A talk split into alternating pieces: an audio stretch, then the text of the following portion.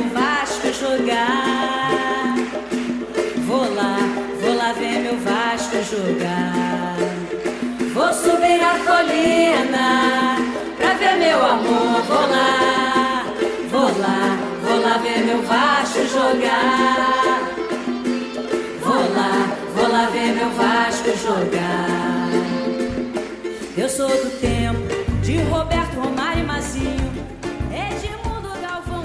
Fala galera vascaína, estamos começando mais um podcast Fanáticos pelo Vasco. Israel Xavier, meu amigo, depois do último programa parece que o Vasco está subindo essa colina aí com o Fernando Abreu, hein? Fala, Thiago. Tava com saudade já do nosso podcast. Graças a Deus, o Vasco, o gigante da colina, está acordando novamente na Série B, né? Graças a Deus. Foram sequências de três vitórias, coisa que não aconteceu nessa Série B. Três vitórias seguidas. E vamos para a quarta vitória contra o Sampaio Correia, né? Próximo sábado é o Vascão em campo. E é isso aí. E com o calor da torcida do Nordeste, da, da gigante torcida vascaína em todo o Brasil, que abraçou o time em Aracaju, né? Uma recepção parecendo a seleção brasileira ganhando aí o pentacampeonato. E eu acho que o Maranhão vai ser algo parecido também. O que, é que você acha, Israel? Com certeza, já tem programação da, da torcida do Vasco, torcida organizada. É, fizeram arrecadação, compraram fogos, sinalizadores, além de esgotar, eles esgotarem os setores né, do estádio do Sampaio Correia. Até o, até o presidente mesmo comunicou que a torcida do Vasco poderia entrar com a camisa do, do gigante, não será um problema. E a torcida vai fazer mais uma vez a parte dela, né? Com, receber e no dia do jogo cantar até sair rouco do estádio e com a vitória Aí- mais uma vez. Aí tá certo. E eu tenho, eu tenho uma surpresinha para você, viu? Dia 24 de outubro desse mês, vai ter mais um jogo do Gigante da Colina aqui no Nordeste, e vai ser em Recife, aqui na minha terra. Nossa. Eu, eu vou representar a torcida vascaína nos aflitos, Aí É, sim. diante do Timbu. Né? O Timbu que começou bem o campeonato, mas agora ele está abrindo passagem porque o Gigante vai chegar. E, assim, já estou programando aqui uma visita aí, quem sabe, no, no hotel do time do Vasco para receber Cano, Peck, Diniz e dar aquela energia positiva aí para a equipe realmente seguir essa caravela rumo aí à, né, primeira divisão. Se Deus quiser, Thiago, vamos, vamos em busca, vamos em busca da quarta vitória seguida, né? Diante do Sampaio Correia, não é adversário fácil, é um adversário também que é um, é um time, vamos dizer, de Série B, né? Um time que tá acostumado a jogar Série B, time cascudo, o Vasco já enfrentou ele até com o Nenê, o Nenê deu um show lá, lá no Maranhão, deu um show, fez três gols, teve gol do Riascos, o jogo foi 4 a 0 e agora vamos ter um reencontro, né? Mas é aquilo, é um time. Não é um jogo fácil, na Série B não tem jogo fácil, é um jogo difícil. Mas o Vasco tem que entrar com aquela mentalidade de jogo a jogo, ponto a ponto, vitória a vitória. E assim a gente vai em busca do acesso. É, é, vamos aproveitando que você já deixou essa, fez essa deixa aí, já vamos aproveitar falar um pouco desse jogo em relação a as duas equipes na, na Série B, né? Nas pretensões dessas duas equipes nessa reta final aí. A gente vê um Vasco aí a cinco jogos sem perder, três vitórias consecutivas, a cinco pontos do G4. A gente já vê o CRB saindo, o Havaí crescendo nessa reta final, né? O Curitiba mantendo ali um, uma sequência de duas vitórias, três empates. O Havaí vem aí com quatro vitórias e um empate. É o time que mais cresceu nessas últimas rodadas aí, junto com o Vasco. Uhum. A gente vê um CSA crescendo muito também. O CSA também tem quatro vitórias e um empate nessa sequência. Né? E entrando agora na história do Sampaio, a gente olha para o Sampaio aqui, o Sampaio tem 37 pontos. Né? Então, assim, ele está 11 pontos do G4. Eu acho que não chega mais, não, não, não tem mais condições de chegar. Ao mesmo tempo, ele tem uma certa distância para o Z4, né? São sete pontos para o Londrina. Aí a pergunta, Israel, isso é um jogo que facilita para o Vasco ou que dificulta? E outra coisa, a torcida do, do Vasco no, no, lá no Maranhão, né, no Castelão, vai ser um jogo em que vai facilitar, ajudar o Vasco, vai, vai pesar mais. Como é que você analisa a situação do Sampaio, que é um franco atirador, e o Vasco, que é um time que vem em ascensão? Tiago, não, não acho que vai ser um jogo fácil, como, como eu comuniquei, como eu falei. Não vai ser fácil, porque na Série B não tem... ele tá ali com 37 pontos. Ele também tá, acho que, há sete jogos sem vencer. Então, eles jogam em casa, né? Tem torcida apoiando eles também. Além da. Acho que a maioria vai ser do Vasco. Mas é um jogo muito complicado. O Vasco vai ter que ter mentalidade forte, ser organizado, é, tentar manter aquele estilo de jogo contra o CRB, contra outros times que teve superioridade né, em questão de posse de bola e ataque para poder conseguir a vitória contra o Sampaio Correia. Não pode é engraçado, né? Já é assim que você falou aí, é, o jogo do CRB aí me, me, retomou que o Vasco tem três vitórias seguidas, mas o Vasco pode estar com cinco vitórias seguidas hoje, né? Porque aquele jogo do é. CRB e o jogo do Cruzeiro Meu foram Deus. quatro pontos jogados fora, né? Foi. Se o Vasco vence aqui, soma aqueles quatro pontos, o Vasco nesse momento ele continuaria na mesma posição, ele seria o sexto colocado. Aliás, não porque ele teria tirado os pontos do CRB, mas estaria com 47 pontos, praticamente aí entrando no G4, né? Exatamente. Então, é isso que eu tô falando, entendeu? O Vasco tem que entrar com essa, mentalidade. No jogo contra o Confiança, o Vasco já não entrou tão bem. O Diniz entrou com algumas, algumas mudanças, no meu ver, desnecessárias. Foram desnecessárias, colocando o Zeca ali no meio de campo. Ele inventou, não deu certo, teve que refazer no segundo tempo. E aí o Vasco jogou uns 20 minutos bem, que conseguiu faz, fazer os dois gols, né? E foi o suficiente para vitória sofrida no jogo contra o Confiança, porque o Vascaíno tem que sofrer, né? É, se não sofrer, não, não é Vascaíno, na verdade. Pois é. Aí a gente sofre, sofre com. Porque a, o Vasco continua com aquele mesmo problema de bola aérea. Nós temos uma, uma zaga que não é muito confiável em questão de bola aérea. Temos um goleiro, com todo respeito, mas não é confiável nem com o pé e no alto também não é. é toda bola recuada para ele é um Deus nos acuda. bola no alto, muito complicada para ele. No jogo, no jogo contra confiança mesmo, ele cometeu um, um erro, né? A bola passou na frente dele e tomamos o gol. Isso não é desse jogo. Vários jogos ele não sai. No jogo contra o Brusque, é, se eu não me engano, foi contra o Brusque que o Vasco teve jogo, jogo com a menos, o Castan deu até um esporro nele, falou: sai, Vanderlei, sai do gol. E é todo jogo é isso, todo jogo é isso. Então o Vasco subindo, se Deus quiser, o Vasco precisa buscar um goleiro. Com todo respeito ao Vanderlei, respeito ao trabalho dele, mas o Vasco precisa de um goleiro confiável. Exemplo, Tadeu, o, o Ivan da Ponte Preta, ele era um nome bom até pouco tempo. Tem vários goleiros, até da Série B mesmo, tem vários goleiros bons. É verdade, é, eu acho que, mas eu acho que isso é um, é um tema mais para o ano que vem, né? Tem que Sim. esperar o desfecho dessa história desse campeonato para a gente saber aí realmente o que vai acontecer. Eu acho que Diniz nesse momento tem que trabalhar com o que tem. Na minha concepção, mesmo ele com toda a dificuldade de jogar com o pé, dificuldade de bola aérea, eu, eu assim, eu manteria ele mais pela experiência, é, porque eu acho que é arriscado nesse momento, assim, a minha concepção, colocar um jovem nessa altura do campeonato. Né? Imagina você queimar um menino, de repente ele falhar num, num, jogo do acesso, esse, esse menino ia ser marcado como foi uma injustiça, como o Barbosa foi injustiçado pela, eternamente, né? pela falha ah, do Maracanaço. É. Verdade. Então, então isso a, a, gente tem que ter muito cuidado para não queimar um, um jovem talento que pode realmente render frutos ao gigante lá na frente. Mas a pergunta que, voltando um pouco a essa história das situações do Vasco e do, e do, e do Sampaio, eu estou aqui com o site Chance de Gol Aberto, que é o site que estuda matematicamente as possibilidades de acesso.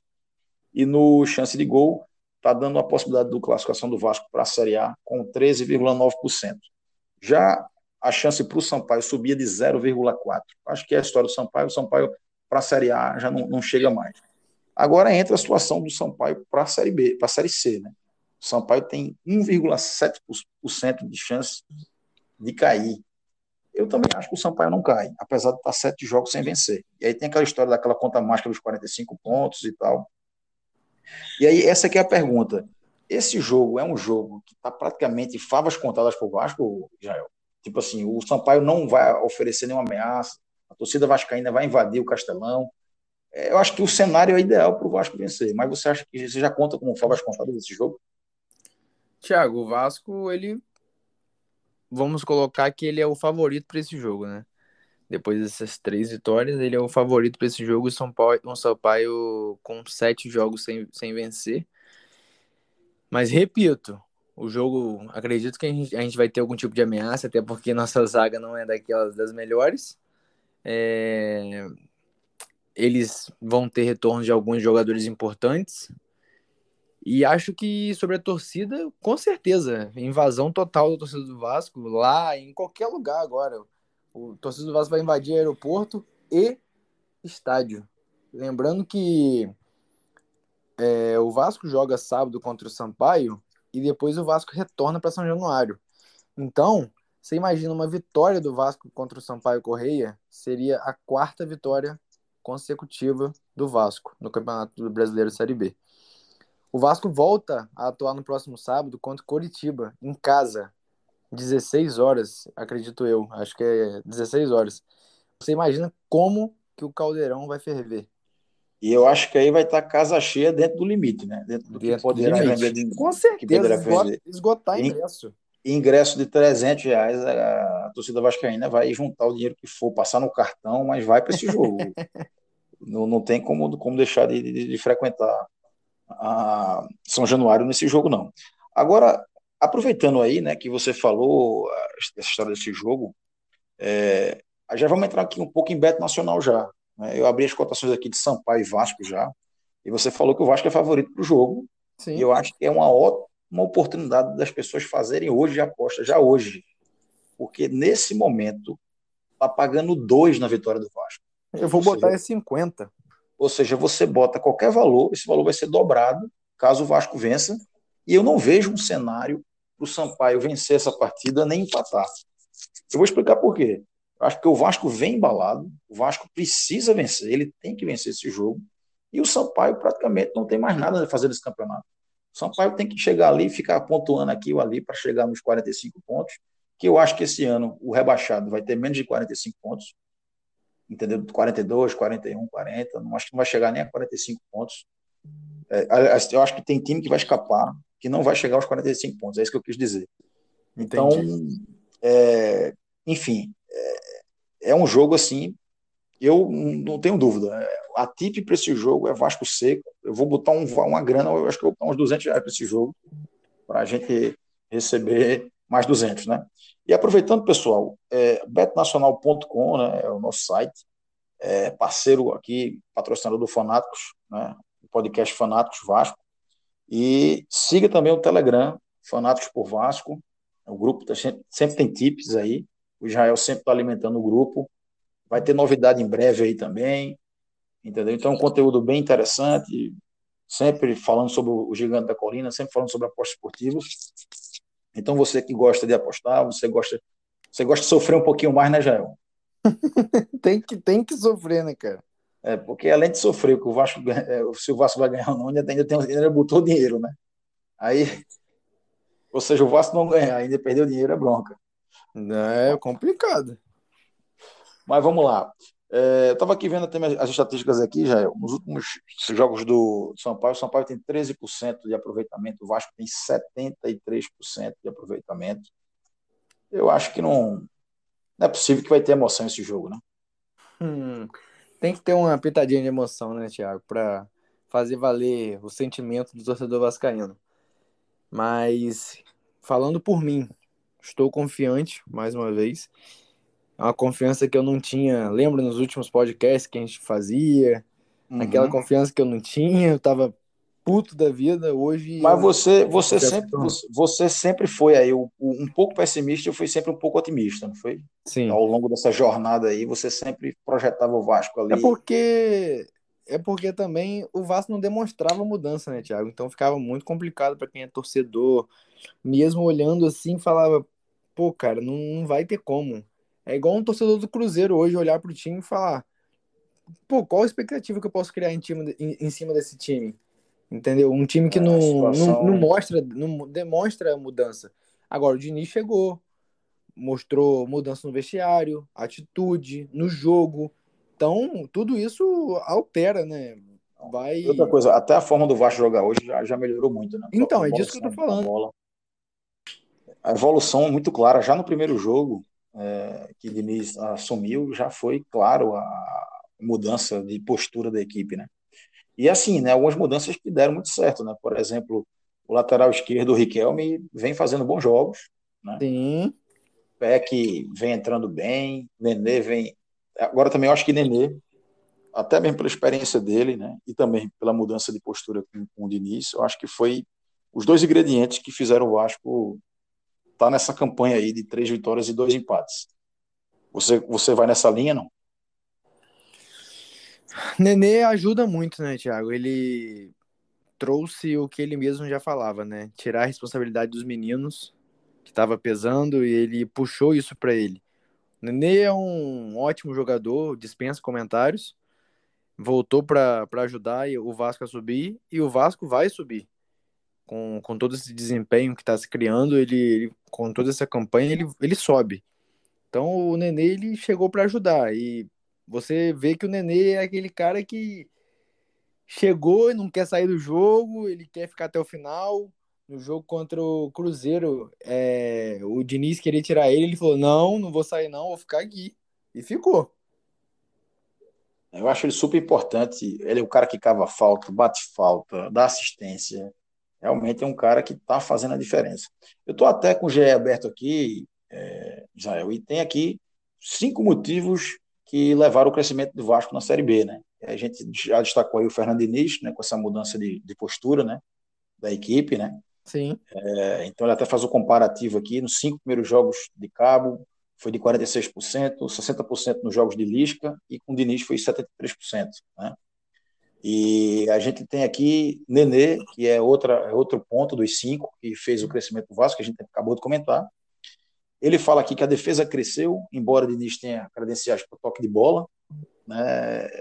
A ideia, né, e volantes André e Bruno Gomes né, foram importantes para a colocação da, da zaga.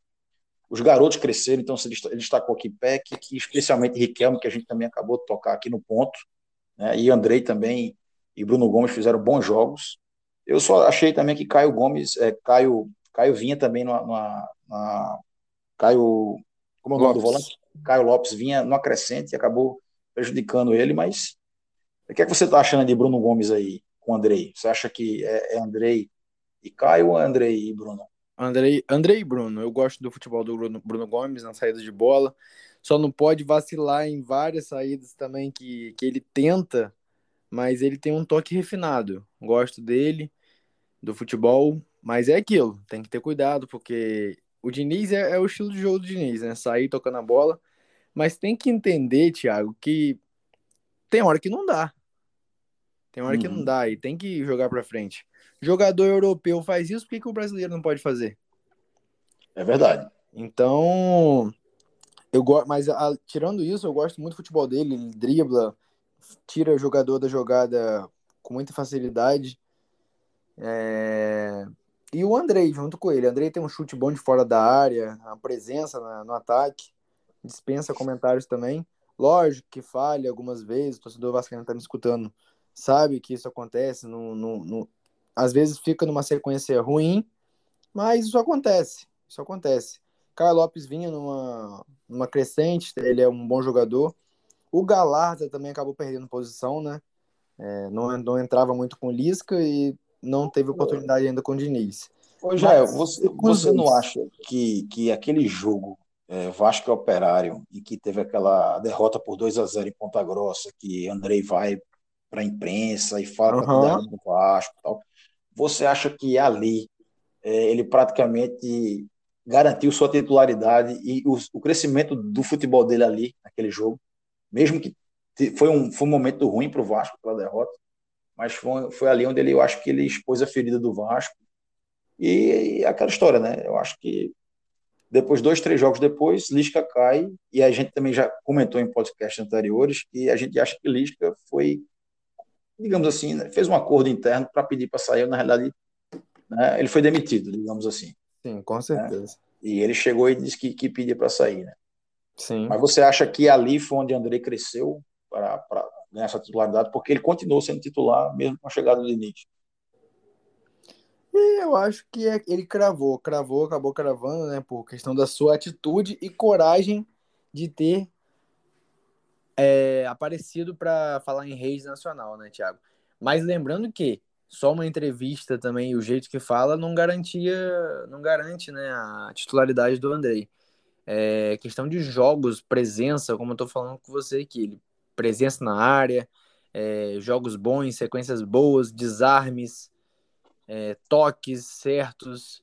Então, além da entrevista, além de ter se colocado, se posicionado diretamente em relação à questão do Vasco, do que estava acontecendo, é, a titularidade dele são, é, um, é um efeito dos bons jogos também, também. Mas a entrevista também ajudou ele a se manter dentro do, da equipe titular do Vasco. É, eu, eu também compacto tudo que você falou, né? É, Estou aqui com o site SofaScore aberto e Nenê está aqui liderando a Série B, viu? como o craque do campeonato nesse momento, com uma média de 7,76 de rating.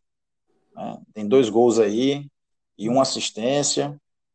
É, Giancarlo do Náutico vinha traz, trazendo o Náutico nas costas, né? Tem o Zeca do Londrina e o Alex Muralha do Curitiba também, alguns destaques, digamos assim, é, individuais, né?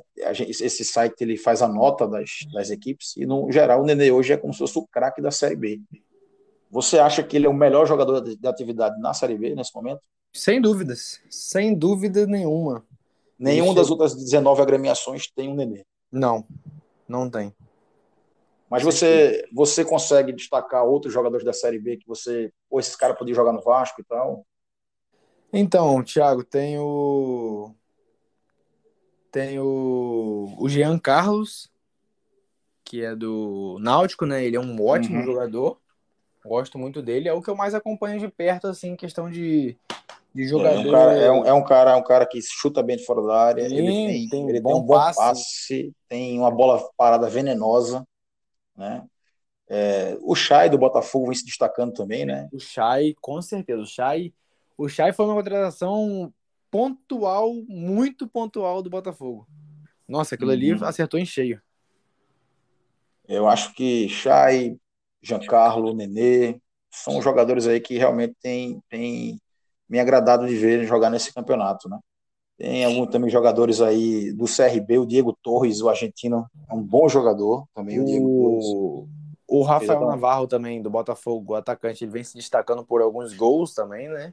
Mas uhum. estamos falando de meio de campo, né? Meio de campo tem o Chay, o Jean Carlos, esse Diego que você comentou, mas eu não acompanho muito ele. Mas o Chay e o Jean Carlos são. Ainda fico com o Jean Carlos.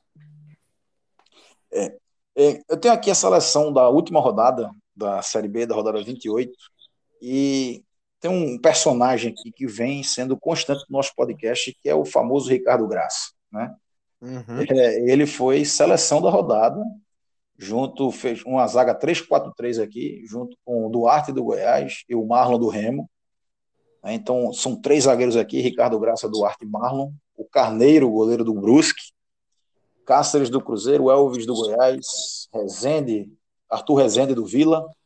Esse Arthur Rezende é um bom jogador. Silva do Operário, o Edu do Brusque, que é um dos grandes destaques dessa Série B. Tiago, né, do Cruzeiro, e o Dias do Goiás. O Goiás teve três jogadores aí que destacaram nessa última rodada. Eu queria saber de você, Israel. Você acha que Ricardo Graça realmente merece atuar nesse time? Porque, assim, antes de Diniz, ele vinha falhando muito. E alguns jogos de Diniz ele falhou também, né? No jogo com o Cruzeiro mesmo, ele, ele foi um jogador ali que estava no lance daquele gol de empate do Cruzeiro, o gol do Ramon. É, ele Valber. Você é. acha que Ricardo Graça merece atualidade? Miranda também teve um problema do doping, né? Sim, foi pego no doping. Tiago, é... eu antigamente logo assim que o Ricardo apareceu, né? Eu sempre defendi, gostei muito do Ricardo, ainda gosto, não tem nada contra, mas ele precisa treinar mais, ele falha em alguns gols, né? Em alguns gols que inclusive são decisivos, inclusive contra esse contra o Cruzeiro, um gol tomamos um empate. Então, mas hoje às vezes eu acho que dá um apagão nele, né? É, exatamente. Que... Exatamente. Mas eu gosto dele como zagueiro. Só que hoje, parando para pensar, quem que o Vasco tem como reserva. Tem o Valber, tem o Hernando. Miranda, né? O Miranda que não vai poder jogar, né? por enquanto. Então a gente não tem zagueiro que complete ali, entendeu? Tem, tem talvez o Ulisses, mas também é um outro jogador da base. Então, hoje, para mim, o melhor que nós temos são esses dois mesmo, Castan e o Ricardo. Uma coisa que eu não gosto muito do Castan, sempre fui a favor dele, mas lento, muito uhum. lento. Contra o Confiança mesmo, ele tomou um drible de corpo que ficou para trás. Entendeu? Então são coisas que vão deteriorando né, a própria zaga do Vasco. O Castão é um zagueiro lento, atrapalha isso muitas vezes. Lógico que traz uma segurança quando ele joga, porque sem, com ele é ruim, sem ele é pior. É aquela frase. Uhum. Mas o Vasco. A gente, a gente comentou em alguns jogos né, do, do, é, do nosso podcast que o Castan tinha aquela, aquele espírito do líder, né? Da, sim, sim. Principalmente na fase de Lisca, assim, Nenê sim. ainda. Era um time muito jovem, Nenê veio para levar a média da equipe. E ele, aquele cara que estava fazendo o papel, digamos assim, de, de, de, líder daquela equipe. Com, com o Nenê chegando, ele começou a dividir essa, essa, esse protagonismo, né? Junto com o Vanderlei também, que, querendo ou não, são jogadores mais experientes do elenco e eu acho que contribuiu aí para essa evolução do Vasco. Né? Sim. Aí, é, já só para a gente concluir aqui, né, nessas cinco coisas que a gente falou aqui, essas cinco é, situações que fizeram o crescimento do Vasco, Diniz, né, no comando, a gente falou, Nenê, falamos que a defesa cresceu, né, e aí a gente está falando agora da defesa, Graça deu, é, começou a encaixar com o Castan ali, acho que a proteção dos volantes, porque você tinha ali o Bruno Gomes e o Andrei, né, Aí falou também sobre o crescimento da garotada do Vasco, junto com essa experiência, com essa mescla com o Nenê, né? O Peck, Sim, eu tenho o, o, o Riquelme, Andrei e Bruno Gomes. Isso, destaque para Diniz com o Riquelme, né? Com certeza o, ele, ele deu uma, uma cravada na, na titularidade dele também contra o Goiás, né? Aquele cruzamento. Ele fez um cruzamento na cabeça do Morato, que, meu Deus, foi até lateral. o jogo, foi até o jogo em que ele chorou, né? Porque Sim, por causa do avô dele. Do avô dele e tal. E aí contra o Confiança ele também deu um drible desconcertante no, em dois jogadores do Confiança. Então acho que ele é um outro lateral que nós vamos ter como titular para os próximos jogos.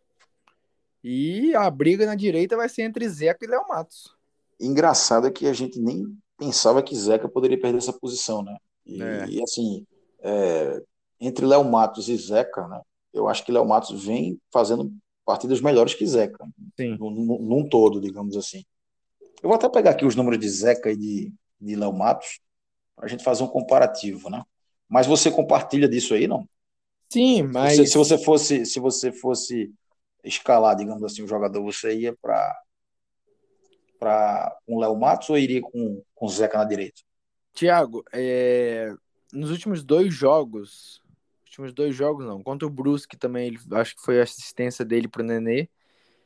E nesse último jogo contra o Confiança ele não jogou bem, o Zeca, eu tô falando do Zeca. Não jogou bem porque ele foi colocado em uma posição que não é a dele, no meio ali. E aí no segundo tempo teve a mudança, tirou o Léo Matos, o Zeca acabou indo para a direita. Atualmente, eu iria de Zeca, só que num uhum. todo, o Léo Matos, ele, entre aspas, é mais jogador. Ó, os números do Zeca, é, Zeca tem, não, não marcou nenhum gol nessa Série B, mas tem três assistências. É um bom número, né? Três assistências aí, é um bom número. Já o Léo, ele tem um gol e tem duas assistências. Né? Então, fica aí, digamos assim, torcedor vascaíno. Inclusive, a gente podia até abrir essa enquete aí na, na, na Fonato, lá no Telegram, né? se Zeca com três assistências ou Léo Matos com um gol e duas assistências, quem seria o lateral direito ideal para o restante dessa temporada vascaína, nessa caminhada aí para a Série A. E aproveitando enquetes, a gente teve uma enquete que a gente perguntou né, na semana passada se é, Cano já merecia pegar um banco para a entrada do nosso atacante. Então, o Daniel Amorim pegar a titularidade do, do Cano e foi bem dividido, né, Jair? Sim, sim, foi mesmo. É, você, o Cano não vinha, você... No, o Cano não vinha no, no, nos, boas, nos bons jogos, né? Mas você pega, Thiago, o gol do Cano contra confiança, você rever é muita é muita habilidade assim, rápida, sabe? Ele já dominou na posição de bater pro gol. Um gol muito difícil, cara, muito difícil. Então, o Cano é um, é um cara excepcional que às vezes é aquele jogador que tá mal, não faz gol, mas a bola chegou, é uma possibilidade de gol. É, mas, mas você acha que Daniel teria chance né, nesse time aí? Eu até queria, porque sempre que ele entra, ele aproveita, entendeu? Como, não sei. Talvez entrando mais cedo no segundo tempo no lugar de outro e deixando o cano junto com ele, ele pela lateral. É, mas eu, eu gosto, eu gosto do, do Amorim porque ele entra e tem presença de área, né? Ele é alto, é, participa das bolas aéreas, bem, bem mais do que Cano, porque Cano é um jogador baixo, né, considerável que não, baixo. Que não, que não deixa de ser um recurso, né? Você tem a habilidade de Cano na, na pequena área ali, e você tem a bola aérea com o Daniel Amorim, né? Talvez. Marquinhos Gabriel poderia ser esse cara que sairia desse time e o Daniel entraria mais infiltrado. Né? É, seria, seria mais ou menos o que você, você imagina? O desenho Sim. tático aí. Sim. Léo Jabá praticamente já perdeu a posição desse time, né? Morato. É. Morato recuperou. Crescido. E Morato tem sido muito decisivo, né? Eu até vou é. pegar aqui os números de Morato nesse Ele... momento do campeonato. Fez um falar gol, sobre Morato. Ele fez um gol contra o Goiás, né? Fez outros gols contra o, contra o Cruzeiro e jogou muito bem com o gol do Nenê. É, ele vem recuperando a confiança, né? Indo para cima, driblando. Então é um jogador que também está hoje é, ele é titular nessa Série B ele está com cinco gols e uma assistência, né? Eu acho uhum. que é um, um, número bem considerado para um cara que não era até pouco tempo titular da equipe, né? Vamos ver aqui Jabá. É, Jabá tem aqui nesse momento são três gols e uma assistência. É, Jabá Morato, não está tão bem, não. Morato realmente está numa fase melhor e eu acho que justifica essa titularidade dele na equipe. É, vamos lá. E o quinto elemento aqui que a gente pode destacar nessa, nessa trajetória do Vasco agora, nesse crescimento, é a torcida. Né? Eu acho que a torcida ela vem fazendo um papel fundamental nesse, nessa recuperação do Vasco. Naquela arrancada que a gente sempre falou no começo do campeonato, que essa arrancada nunca vinha, as três vitórias, duas vitórias. O Vasco ainda não entrou no G4 nesse campeonato brasileiro. Né? E você, você vê uma, uma equipe como o Vasco viajar para Aracaju e ser recebida da forma como foi em Aracaju.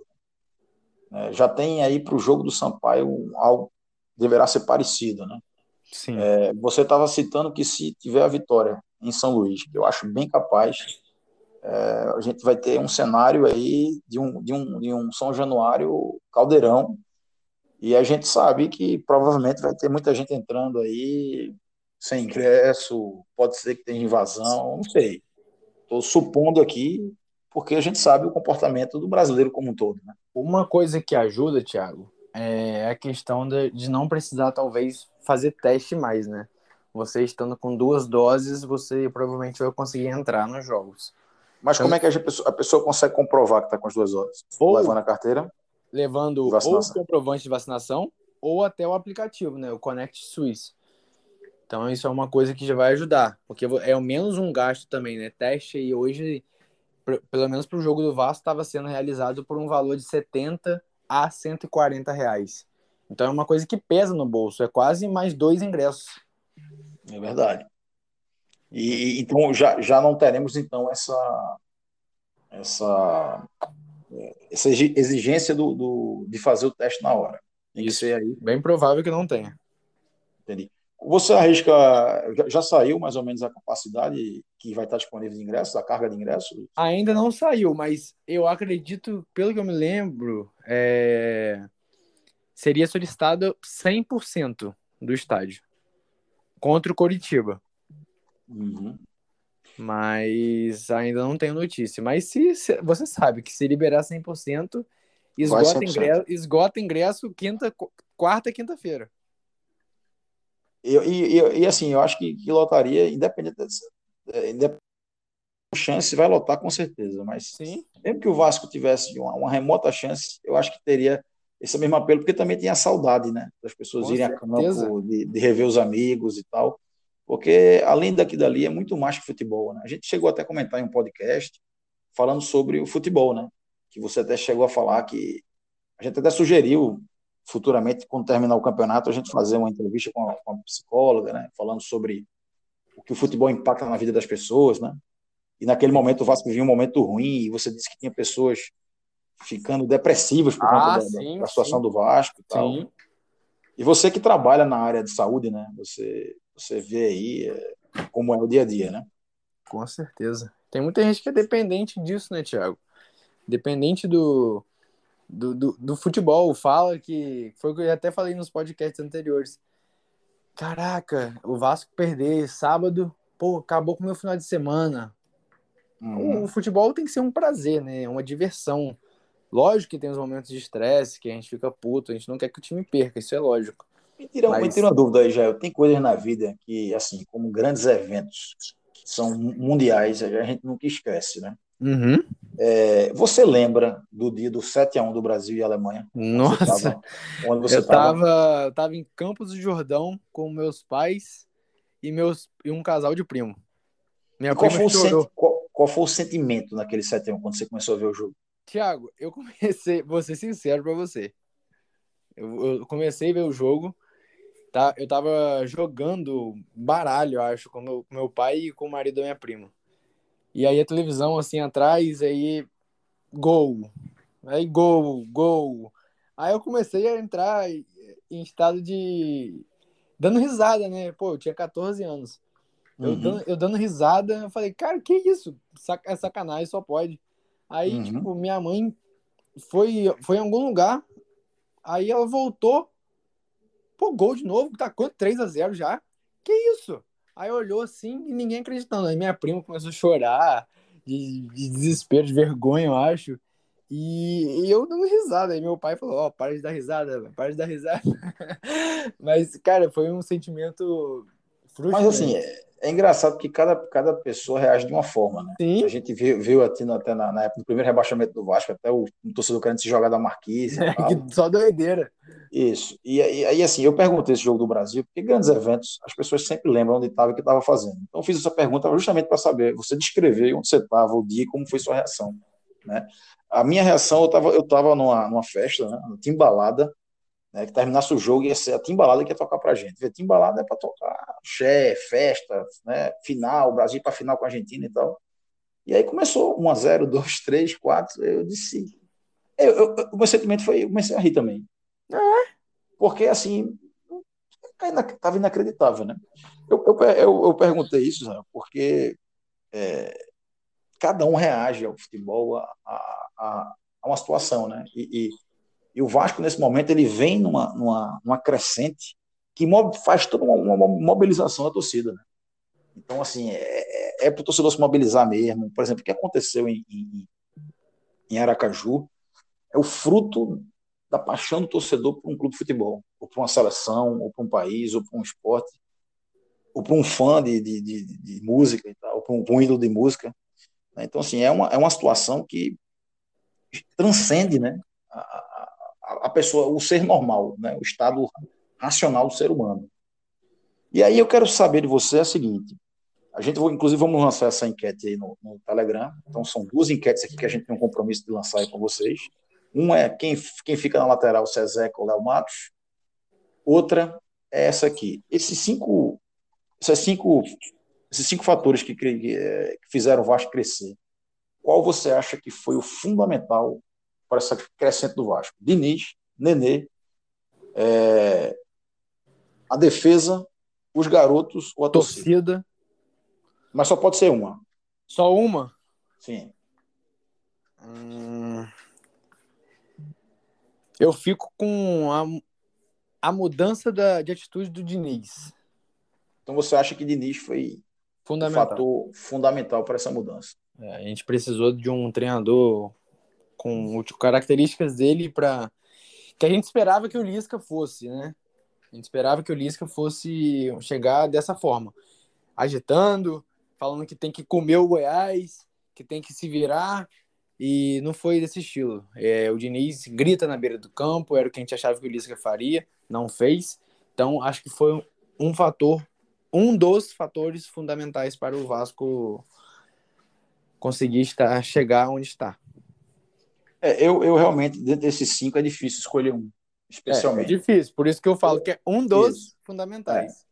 Eu não, eu, não botaria, eu não botaria a torcida nesse momento ainda, porque eu acho que o Diniz já começou a recuperação sem a torcida né, ali no jogo, nos jogos e tal, somente nos jogos fora de casa. Esse jogo aí com, o Brusque, né? O jogo. É, então, assim, eu, eu não coloco a torcida nesse momento, mas a torcida pode ser fundamental agora nessa reta final. Até porque o Vasco não subiu, não chegou a lugar nenhum. É, eu concordo que Diniz é muito importante, mas eu ficaria com o Nenê. Acho que Nenê é o cara que chamou a responsabilidade eu acho que sem a qualidade você também não consegue chegar. Né? É eu dar um carro para você e você não saber pilotar o carro. E eu acho que, que, que Nenê está conseguindo pilotar essa, essa, essa caravela aí do Vasco da Gama rumo à, à, terra firme aí, que é a Série A. Então, meu amigo, estamos encerrando aqui esse, esse podcast, mais um podcast aí, mais uma vez Gratidão aí e você estar tá aqui fazendo companhia nesse programa maravilhoso. E eu queria saber, você é bom de cantar, meu irmão? Rapaz, não sou não. Mas aí dizem que você vai, vai fazer aí um, um, um trechinho do Vou Subir a Colina. A gente vai encerrar ah, com essa música aí da, essa aí da é Fernanda boa. Abreu. Como é que é? Canta aí para saber se a galera. Eu vou botar enquete. Israel canta ou não canta? Rapaz, a Fernanda Abreu, eu fui no Maracanã no jogo contra a Chape. Aquele, aquela época que o Vasco tava, bateu mais de 100 mil sócios, 150 mil sócios. E aí tiveram alguns convidados, né? E ela foi uma. E aí foi a primeira vez que eu escutei essa música. E aí diz: Vou subir a colina pra ver meu amor. Vou lá, vou lá, vou lá ver meu Vasco jogar. Aí, meu amigo, me apaixonei e tô repassando para você. Aí tá certo. Então vamos encerrar aí com a, com a musa vascaína, né? com Vou Subir a Colina de Fernando Abreu. Então a gente vai se despedindo aqui desse episódio, de mais um episódio da Fanáticos Vasco. Então, ao som de Fernando Abreu, vou subir a colina para ver Thiago, o Vasco jogar. Pode falar, meu amigo. Antes de acabar, vou dar um recado para a torcida do Vasco. Posso? Posso embora. Quem manda aqui é você. O Vasco sobe. Isso aí, isso aí eu tenho certeza, desde o começo do campeonato. Tamo junto, meu amigo. Valeu, meu amigo. Até a próxima. Show de bola.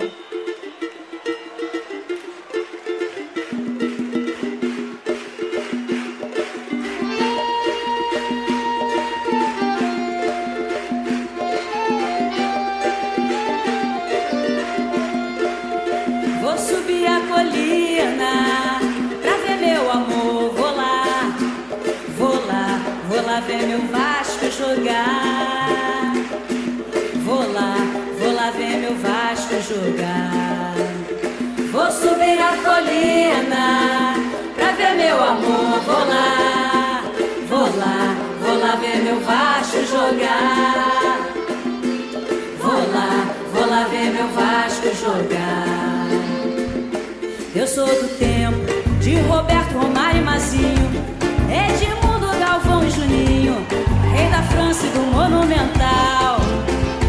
Eu sou do tempo que a gente pagava pra ver o Felipe fazendo chover, levantando toda a social. Eu sou, eu sou negro, da cor do Barbosa. Eu sou negro, da cor do Alci. Cor do Bellini. Eu sou branco, que nem o Ademir. Sou mestiço da cor do Brasil, sou da África de Portugal. A elite fingiu que não viu, mas o bem venceu o mal. No meu peito carrego essa cruz, que é de malta de Nosso Senhor. Não me importa o que ninguém me diga, eu vou pra colina, vou ver meu amor. Vou lá, vou subir a colina, meu amor, vou lá, vou lá. Vou lá ver meu Vasco jogar. Vou lá, vou lá, vou lá ver meu Vasco jogar. Vou subir, vou subir a colina pra ver meu amor. Vou lá, vou jogar. Vou lá, vou lá ver meu Vasco jogar. Eu sou do tempo de Roberto, Romário e Mazinho, Edmundo, Galvão e Juninho, rei da França e do Monumental. É, eu sou do tempo que a gente pagava pra ver o Felipe fazendo chover, levantando toda a social. Eu sou, eu sou negro da cor do Barbosa. Eu sou negro que nem o Alci. Eu sou branco da cor do Bellini. Eu sou branco que nem o Ademir. Sou mestiço da cor do Brasil. Sou da África de Portugal. A elite fingiu que não viu, mas o bem venceu o mal. No meu peito carrego essa cruz, que é de malta de Nosso Senhor. Não me importa o que ninguém me diga, vou lá na colina, vou ver meu amor. Vamos lá, Vou subir a colina pra ver meu amor. Vou lá, é, vou lá, vou lá ver meu Vasco jogar. Vou lá, vou lá ver meu Vasco jogar. Vou subir, vou subir a colina pra ver meu amor. Vou lá, vou lá, vou lá ver meu Vasco.